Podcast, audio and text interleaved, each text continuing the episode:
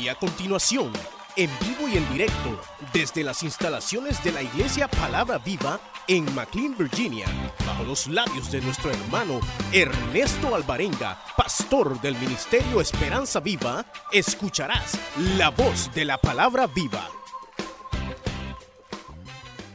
Dios de Abraham, de Isaac y de Jacob. Entonces, si por ahí el Señor tal vez no obró como usted esperaba, siga fiel. Que tal vez el milagro no ocurre o quizás nunca va a ocurrir. Usted siga. Porque usted no está hecho solo por vista. Usted de los cristianos que siguen las señales y que dice, allá dice viene el milagroso y ahí va la gente corriendo a la campaña del milagroso.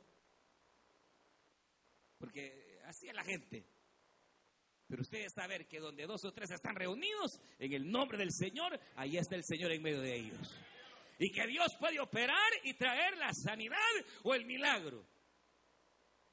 Pero aunque no responda, debemos seguir fieles. No por vista, sino por la palabra de Dios. Y entonces, e, ese es el don de milagros.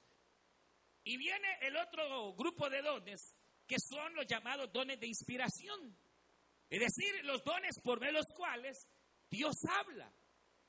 Dios habla de manera directa al creyente, comunica algo de su deseo, de su voluntad al creyente o a la iglesia a nivel general.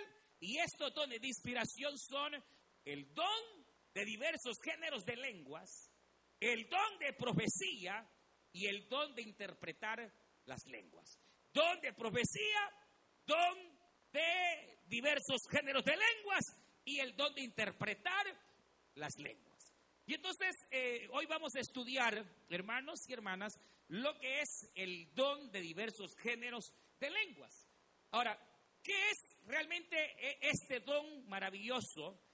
Y es precisamente el don por medio del cual, oiga bien, el Señor concede al creyente la capacidad de hablar un idioma, de hablar un dialecto o de hablar una lengua, sea humana o angelical, que nunca estudió, no nació hablando esa lengua, de repente de sus labios, de repente de su lengua, empieza a brotar algo desconocido. Él no entiende, su mente no comprende, pero él está hablando otras lenguas. Aleluya.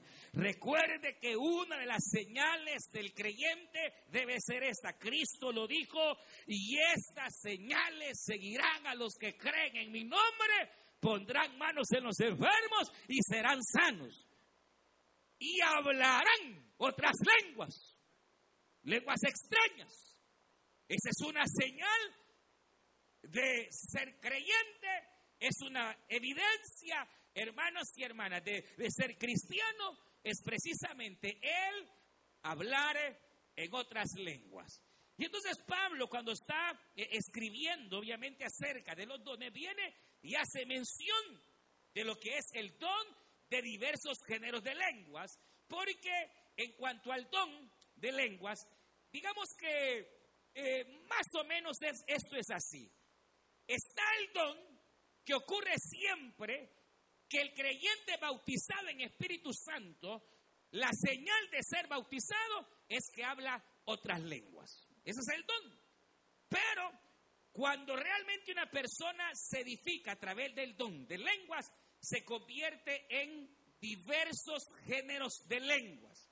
Porque todos aquellos que por la misericordia del Señor hemos sido bautizados en el Espíritu Santo. ¿Cuántos hay que han sido bautizados en el Espíritu Santo? Usted sabe que la señal de que alguien es bautizado en el Espíritu Santo es que habló otras lenguas. Como pasó en Hechos capítulo 2, lo conocemos perfectamente, que estando los 120 reunidos, vino el Espíritu Santo sobre ellos y empezaron a hablar lenguas extrañas, lenguas extranjeras, al grado que dice que en el aposento ellos glorificaban a Dios, bendecían a Dios en por lo menos 17 idiomas diferentes. Y entonces como en esos días había una fiesta allá, hermanos, en Jerusalén, muchos de los judíos que habían nacido allá en Liconia, otros allá en Listra, otros, pero que habían llegado a la fiesta a adorar. Dice la Biblia que pasando por ahí oían que alguien hablaba en lengua de ellos, los, los de Listra, los de las diferentes lenguas que ahí se mencionan. Dice la Escritura que la gente se aglomeró al oír a estos judíos que no habían ido a la escuela, mucho menos iban a hablar inglés. Pongámosle. Porque cuando se habla de lenguaje, se habla de dialecto. Usted sabe, hay aproximadamente siete mil dialectos, siete mil entre dialectos, lenguas e idiomas, hay cerca de siete mil. Y estoy hablándole de lenguas vivas. Es decir, que todavía se hablan. Y añádele a esas siete mil todas aquellas lenguas y todos aquellos idiomas que ya se murieron, ya no se hablaron, se perdieron. Añádele a ello que además de esto hay lenguas humanas, pero también hay lenguas angelicales. Y entonces Dios le da la capacidad a un cristiano de poder, sin haber aprendido ni nacido bajo algún idioma específico, cual sea, de repente hablar un idioma extraño, hablar una lengua extraña y no solo eso, sino que cuando ese don que se recibe por el bautismo en el Espíritu Santo, yo se la voy a plantear así. El don más común es el don de lenguas, porque es el que se recibe cuando usted es bautizado en Espíritu Santo y fuego. ¿Cómo yo puedo saber que he recibido el bautismo? Porque hablé lenguas. La señal no es que de repente usted se quebrantó y lloró, qué bueno, pero no es esa. O de repente, mi hermano, yo estoy lleno porque me agarró y empecé a temblar y yo sentí, me agarró un tembelegue, eh, qué bueno. Y si es el Espíritu de Dios, qué bueno, pero no es esa la señal. Bíblicamente, la única señal de que usted ha sido bautizado en el Espíritu Santo y fuego es que habló lenguas. Lea capítulo 2 del libro de los Hechos de los Apóstoles. Lea Hechos capítulo 8. Y usted se da cuenta que cuando Felipe llegó a Samaria, predicaba a Cristo y dice la Biblia que predicando a Cristo, el Señor comenzó a salvar y hermano a hacer milagros y prodigios. Luego vino Pedro a supervisar la obra de Felipe y vio que el Espíritu Santo no había venido sobre nadie. Y ahí tenían hasta aquel, aquel, ¿cómo se llamaba? Simón, de diácono. Y que dice que cuando veía cómo Pedro al poner las manos hacía que el Espíritu Santo viniese sobre las personas y éstas hablaban lengua, vio el gran poder de Dios y lo quiso comprar. Y no entendía, él no sabía que los dones no se compran, hermano, se reciben por gracia, por misericordia de aquel que vive y reina por los siglos de los siglos. Pero si usted lee Hechos capítulo 2, Hechos capítulo 8, si usted lee capítulo 19 de los Hechos y lee capítulo 10, mire, 2, 8, 10, 19. Siempre que hablaron lenguas es porque recibieron el bautismo. O siempre que recibieron el bautismo, la señal fue que hablaron lenguas. Y entonces, esto quiere decir que inmediatamente aquel creyente bautizado, entonces viene Dios y le da la facultad de hablar sus lenguas. Y si el cristiano aprende a desarrollar el don, de repente él no habla solo una lengua, sino puede hablar dos, tres, cuatro dialectos, lenguas, y él no tiene idea de lo que está hablando. Y el que lo oye dice, eso está loco. ¿Qué está pasando? Dice, está, algo, algo tiene. Porque eh, eh, eh, el indocto, el que no es cristiano, no comprende, se asusta. Y es de, que, estas jirigonzas que dicen que son, pero no son jirigonzas, son lenguas, son dialectos que hermano Dios da para edificar. Y entonces vamos a ir al capítulo, capítulo 14.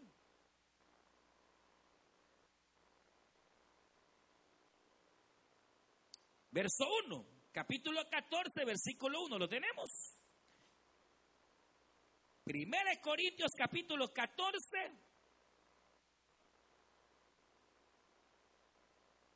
Verso 1 dice, seguid el amor y procurad los dones espirituales, pero sobre todo que profeticéis, porque el que habla en lenguas no habla a los hombres, sino a quién le está hablando, a Dios. Oiga esto, pues nadie le entiende, aunque por el Espíritu habla misterios. Ahora, mira acá, vaya. ¿Por qué es necesario que el creyente hable lenguas? Porque cuando el creyente está hablando lenguas, mira acá, cuando el creyente está hablando lenguas, lo que ocurre es que está hablando su espíritu con Dios directamente, al grado que a esa oración de lenguas es la que la Biblia llama, véanme acá, la oración en el Espíritu. ¿Qué acabo de decir? Que cuando usted habla lenguas, su espíritu se está edificando porque está hablando directamente a Dios. Y a esa oración se le llama la oración en el Espíritu. La mayoría de los cristianos, si es que oramos, oramos la oración normal, que es nuestro entendimiento pidiéndole a Dios. Y eso es bueno. Pero hay una oración que es mayor y es la oración en el Espíritu. Pablo cuando habla, hermanas y hermanos, de, de estar preparados, de tener la armadura de Dios, Pablo dice, les ordeno en el nombre de Cristo que oren en el Espíritu. ¿Y, qué es esto de orar en el Espíritu? Es cuando usted habla sus lenguas. Porque cuando usted habla sus lenguas, ni el diablo entiende. En cambio, usted no sabe, no se sabe, pero el diablo le puede oír a usted sus oraciones. Lo que usted pida, él le puede oír. Y puede estar, porque el diablo, él no conoce sus pensamientos. El único que conoce nuestros pensamientos es Dios. Porque Dios es omnisciente y todo lo conoce. Pero el diablo sí conoce nuestras andadas. Porque anda cual león rugiente viendo por dónde andamos. ¿Qué platicamos? ¿Con quiénes andamos? qué cosas vemos, qué cosas oímos. Y Él sí sabe, por eso es que Él puede predecir ciertas cosas de nuestra vida. Y puede preparar, hermano, toda una trampa. Y en eso implica que aún nuestras oraciones, Él puede escucharlas. Y el problema con esto es que, mire, si usted anda bien delante del Señor, no se preocupe. Que oiga lo que Él quiera. Usted está guardado en la sangre del Cordero. Mayor es el que está con nosotros. Pero si usted anda medio chueco. Ahora, ahora, eh, hermano, pero cuando usted habla lenguas, Él no sabe qué está pidiendo usted. Más, ni usted sabe lo que está pidiendo su espíritu. Dice Romanos, hermanos, Primera de Corintios capítulo 2, dice que nadie sabe lo que realmente necesita sino el espíritu del hombre. A usted nadie lo conoce mejor más que su espíritu. Dice que es nuestro espíritu el que conoce realmente nuestra necesidad. Usted, mujer, puede estarle pidiendo al Señor o carro, o, qué sé yo. Y tal vez, hermano, no es realmente lo que usted necesita. Pero su espíritu sí sabe cuál verdaderamente es nuestra necesidad. Y cuando usted habla lenguas, su espíritu está hablando con el espíritu y le está pidiendo a Dios lo que realmente usted necesita. Y por eso, mire, en cuanto al hablar en lenguas, cuando uno ocupa tiempo y habla sus lenguas. Usted que habla lenguas sabe que a veces 10, 15 minutos de hablar en lenguas le da uno una, una sensación de fortaleza que estar pidiendo por todas las cosas que pedimos. ¿Y por qué? Porque dice acá, hermano, que nadie a usted le puede entender ni escuchar su oración en lenguas.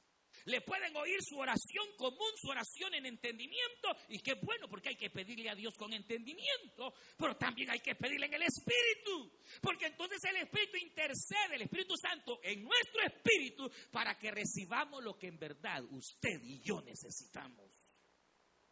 Mire lo que dice, nadie le entiende, aunque por el Espíritu habla misterios. Verso 3, pero el que profetiza habla a los hombres para edificación exhortación y consolación. El que habla en lenguas, a sí mismo se edifica. Entonces, el, el hablar en lenguas no edifica a mi hermana, no edifica a mi hermano, es el único don que me edifica a mí. De los nueve dones, son ocho que edifican al creyente.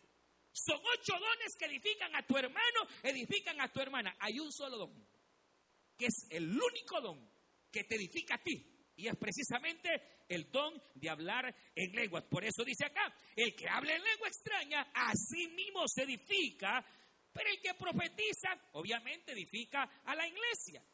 Así que quisiera, oiga bien el deseo de Pablo. ¿Usted cree que Pablo era apóstol de Jesucristo? Le pregunto, ¿usted cree que Pablo era apóstol de Cristo?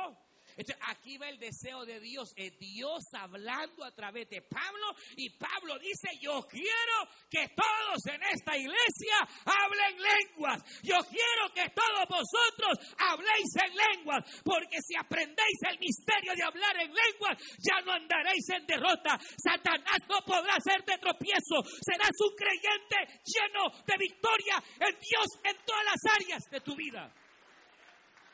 ¿Sabe cuál realmente era el secreto del ministerio de Pablo, por qué Pablo fue más grande en su ministerio, por qué Dios lo respaldó de una manera tan extraordinaria. Él lo dice en este capítulo, yo hablo lenguas más que todos. No sabemos cuánto tiempo pasaba hablando lenguas, pero cuando usted habla lenguas hay un misterio. Cuando usted suelta sus lenguas y de repente está hablando algo y de repente otro dialecto y de repente otro y de repente otro, usted está hablando misterios en Dios, pero su espíritu está siendo edificado. Y recuerde, hermano, es que recuerde, mire, usted es cuerpo, pero es alma. El alma piensa, el alma siente, ahí está la mente, ahí están sus pensamientos, sus sentimientos, pero usted también es espíritu. Y el Espíritu es la fuente de la vida, es la fuente de la victoria. El Espíritu es lo que murió a causa del pecado. Y entonces cuando usted, oiga bien, se convierte, su espíritu estaba muerto. Pero usted cuando viene a Jesucristo, su espíritu revive. Y ahora usted es una persona que empieza a creer en Dios, porque la parte espiritual del hombre es la que cree en Dios, es la que percibe la presencia de Dios, es la que siente cuando Dios está. Ahora, por eso un inconverso no va a sentir la presencia de Dios, se distrae.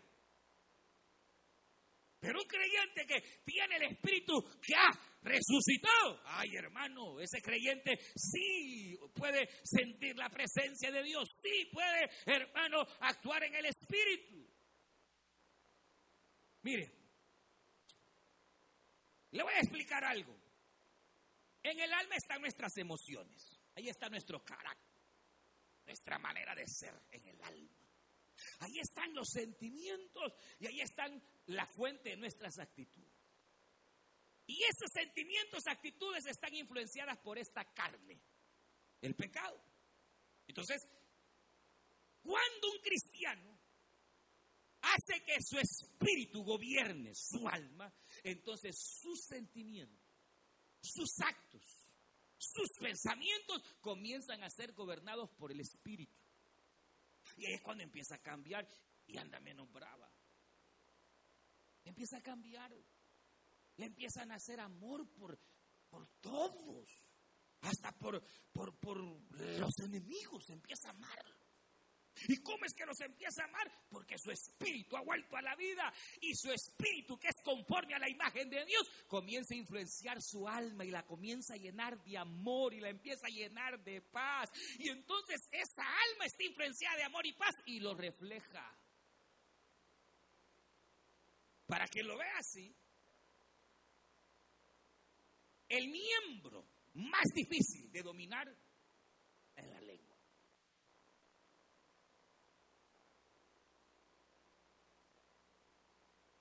La lengua. Y, lo dice la Biblia. que no me cree. ¿Cómo que soy yo? Vamos a ir a Santiago. Una de las descripciones más bellas y hermosas que hay de la lengua está en Santiago. Rápido, vamos a Santiago.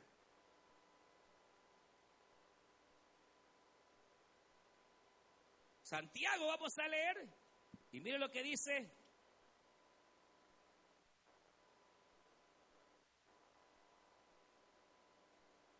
Cuando habla de la lengua, capítulo número, ¿cuál es, hermanos? Ah, capítulo 3. Gracias. Mire, hermanos míos, no os hagáis maestros, muchos de vosotros, sabiendo que recibiremos mayor condenación, porque todos ofendemos,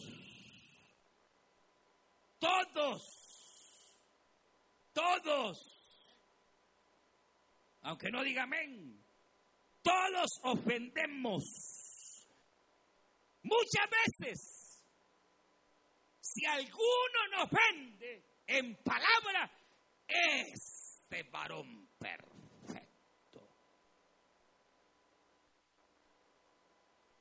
Si alguna hermana no vende de palabra, es ahí una mujer perfecta. No lo digo yo, lo dice la Biblia. Capaz también de refrenar todo su cuerpo. Por eso es el don más importante. Porque entre más tú ejerzas el hablar en lenguas, vas a aprender a dominar tu lengua. Y al dominar tu lengua, vas a dominar tu carácter, vas a dominar tu temperamento, vas a dominar tu cuerpo. Y entonces irás como la luz de la aurora, que va creciendo, que va procurando la perfección. Porque el justo es como la luz de la aurora, que va en aumento hasta que el día es perfecto.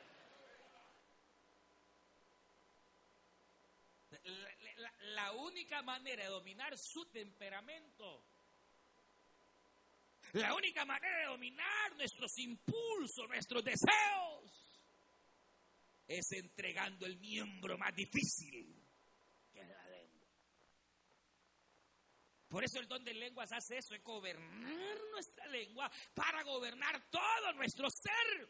Entonces, mire, aquí vemos dos beneficios de hablar en lengua. Uno es que nuestro espíritu se edifica cuando usted habla lenguas.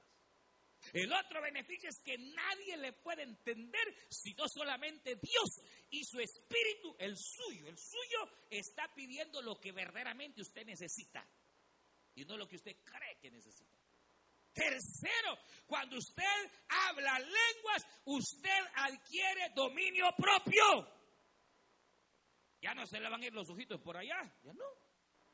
Porque usted va a tener dominio. ¿Por qué va a tener dominio? Porque está ejerciendo un regalo que es que, mire, eh, Dios es bueno, Dios es bueno. Diga conmigo, Dios es bueno. Diga, Dios es bueno. Él conoce nuestras luchas, sabe nuestra naturaleza y Él no nos deja solo, nos da armas para la victoria, te da armas para la victoria, nos da armas para vencer, nos da armas porque Dios es bueno. Uh, no es el que no agarra las armas. Dios no te va a mandar al ejército sin rifle, muchacho, muchacha. Dios te da armas. Un arma poderosa es la espada, hermano. ¿Cómo anda su espada? Y no se trata tanto del libro, hermano. La gran bibliota, hermano. Ni, la gran bibliota, hermano. Y la mujer la trata como. ¿De qué sirve? Si la idea de la Biblia es que la tenemos en el corazón. Y entonces cuando usted va a hacer algo malo, ¡pum! sale la Biblia. Y, lo refrena, es la espada. Y viene el diablo y le tira cuanto dardos a su mente, pero como usted tiene la espada, el diablo dice, te voy a destruir. Y viene la espada que dice, aleluya, que no estamos solos, que puede abandonarte tu padre y tu madre, pero el Señor siempre te recogerá porque tenemos un Dios que no nos abandona. Puede el enemigo venir y lanzar cual arma que él quiera, pero salta la espada. Pero como no la lee. Allá anda el fusil desarmado, con balas de plomo, de plástico. Pero Dios nos da herramientas. Dios sabe que dominar esta naturaleza no es fácil. Él sabe que tenemos eh, cuántas situaciones hay en nuestra alma, pero nos da una, una, una salida. ¿Y cuál es esa salida? Un don maravilloso que se llama el don de hablar en lengua. Pero como no tenemos tiempo para usar. Así honestamente, no vaya a mentir. Los que han sido bautizados en el Espíritu Santo y tienen el don de hablar en lengua, le pregunto, ¿cuándo fue la última vez que habló sus lenguas? Pero que las habló bien, que se desató en lenguas, hermano, y que... ¿Cuándo? Hace meses, dijo, fue sincero. Entonces, ¿cómo? Y le pregunto así, segunda pregunta, ¿anda en victoria?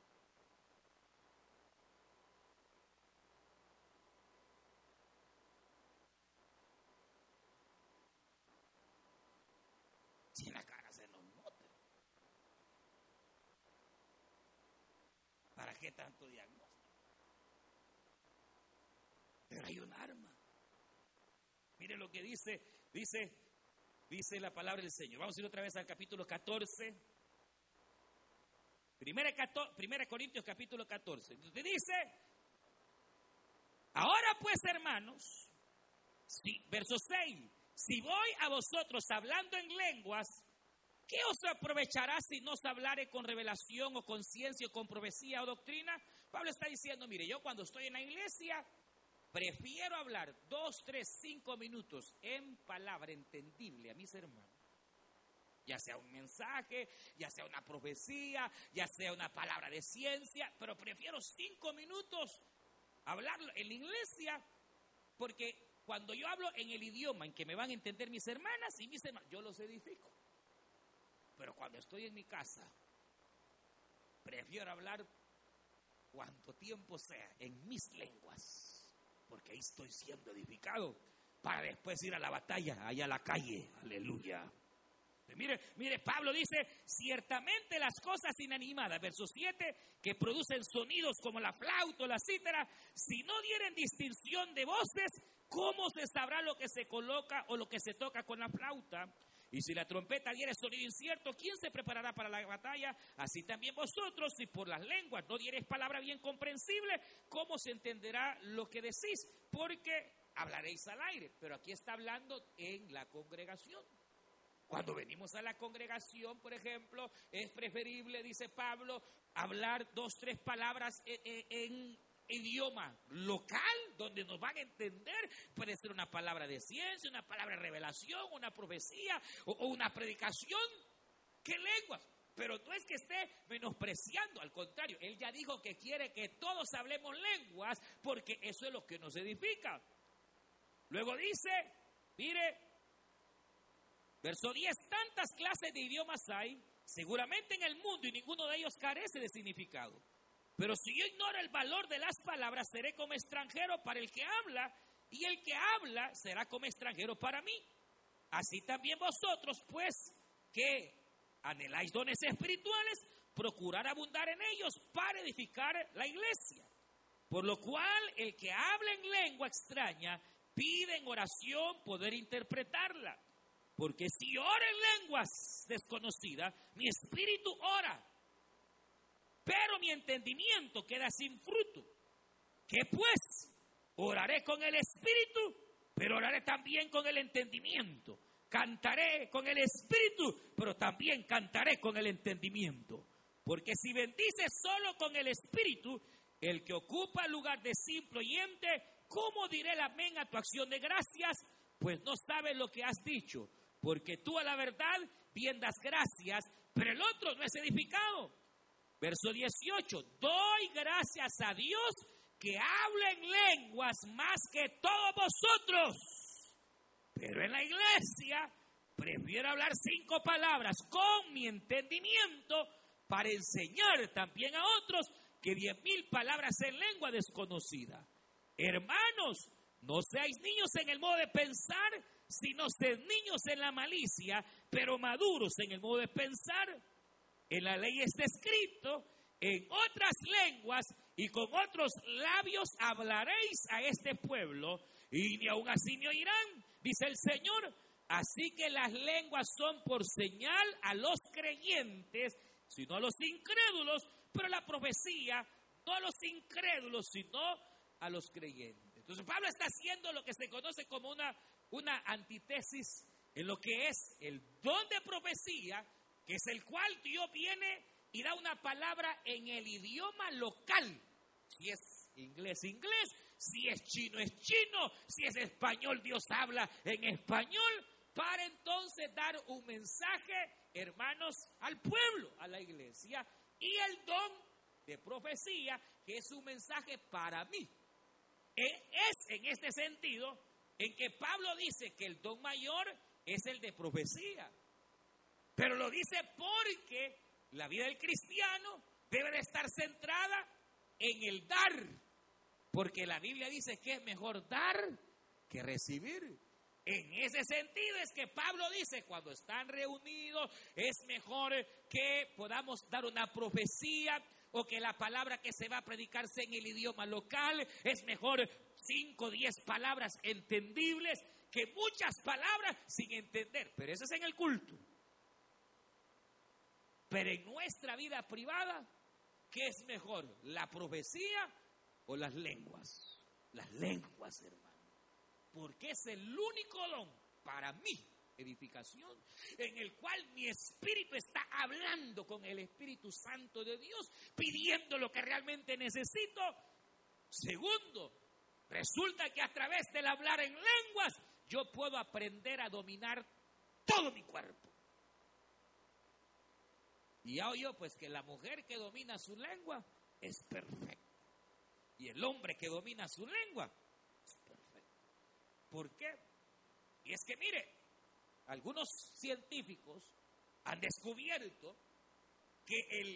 Eh, eh, usted sabe, en el cerebro tenemos lóbulos. Eh, ¿Usted ha visto el cerebro? No, esas chibolitas que el cerebro tiene son lóbulos cerebrales. La cuestión es que esos son como especie de núcleos en donde van todos los diferentes nervios. Hay lóbulos donde pega el nervio en los ojos, hay, hay, hay lóbulos donde pega... Y, y han descubierto que exactamente el lóbulo de la lengua es el que está en el centro. Y a Santiago lo sabía hace dos mil años. Porque Santiago dice que la lengua está en el centro. Si usted sigue leyendo el capítulo 3, Santiago dice que la lengua es el centro que inflama todo el cuerpo. Y es como un pequeño timón que es tan chiquito. El barco dice es grande, pero el timón es chiquito. Pero si el timón hace así, así hace el gran barco. Y si el timoncito chiquito del gran barco hace para acá, para acá se viene todo el barco, porque dice Santiago que era doctor, científico, investigador y biólogo. Él no era, él no era nada de eso, hermano, pero tenía el Espíritu de Dios. ¿Quién te creó? Aleluya. Diga gloria a Dios, hermano. Y por eso es tan tremendo que lo que usted habla puede afectar todos sus. Es que me voy a morir. Lo vamos a terminar enterrando. Es que ya me enfermé, es que ya me enfermé, ya, ya. Caray, a los dos días bien enfermo. Porque la lengua es tan poderosa, hermano, que puede llegar a dominar todo su sistema, todo su cuerpo. Y de igual manera, como es, hermanos, el que la cosa más bruta que hay que no se puede controlar. Cuando el Espíritu Santo viene y empieza a controlar y a tener dominio de tus lenguas. Porque el punto es este, tú no sabes qué estás hablando, tú no sabes qué estás diciendo, no sabes, no sabes. Entonces como no sabes, es el Espíritu Santo el que está tomando control. Y cuando Él toma el control de tu lengua, termina teniendo control de todo tu cuerpo. Yo solo se la quiero dejar aquí porque yo le hago esta pregunta. Si la única manera de tener lenguas es por el bautismo,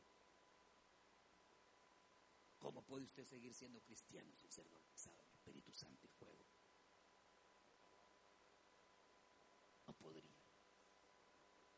Pídale al Señor. Y si usted ya habla su lengua y se ha metido en líos por bocona y por bocón,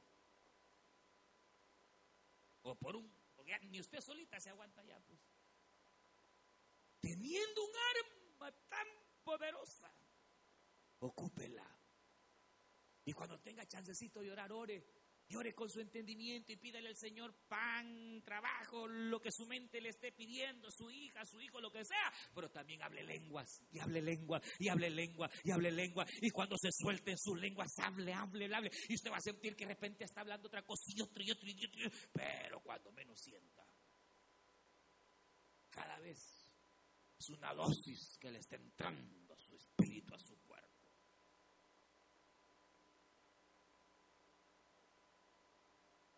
Por eso Pablo era Pablo. No tenía otro Dios. No, el mismo Dios de Pablo es nuestro. Dios tenga misericordia. Vamos ahora.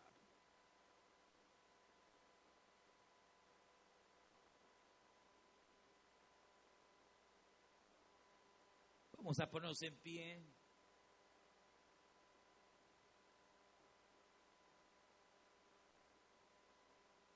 ¿Y qué necesito yo para ser bautizado en Espíritu Santo? Si el que no anhela es tú. Ya usted el que no busca que todos seamos llenos. Y buscamos otras cosas. Dios dice esta noche yo quiero que todos hablen en lenguas. Y si la manera de hablar lenguas extrañas es por el Espíritu Santo. misericordia, hermano, hermano. Oh, bendito para siempre. Vamos a orar y... Aleluya. Aleluya. Levantemos nuestras manos.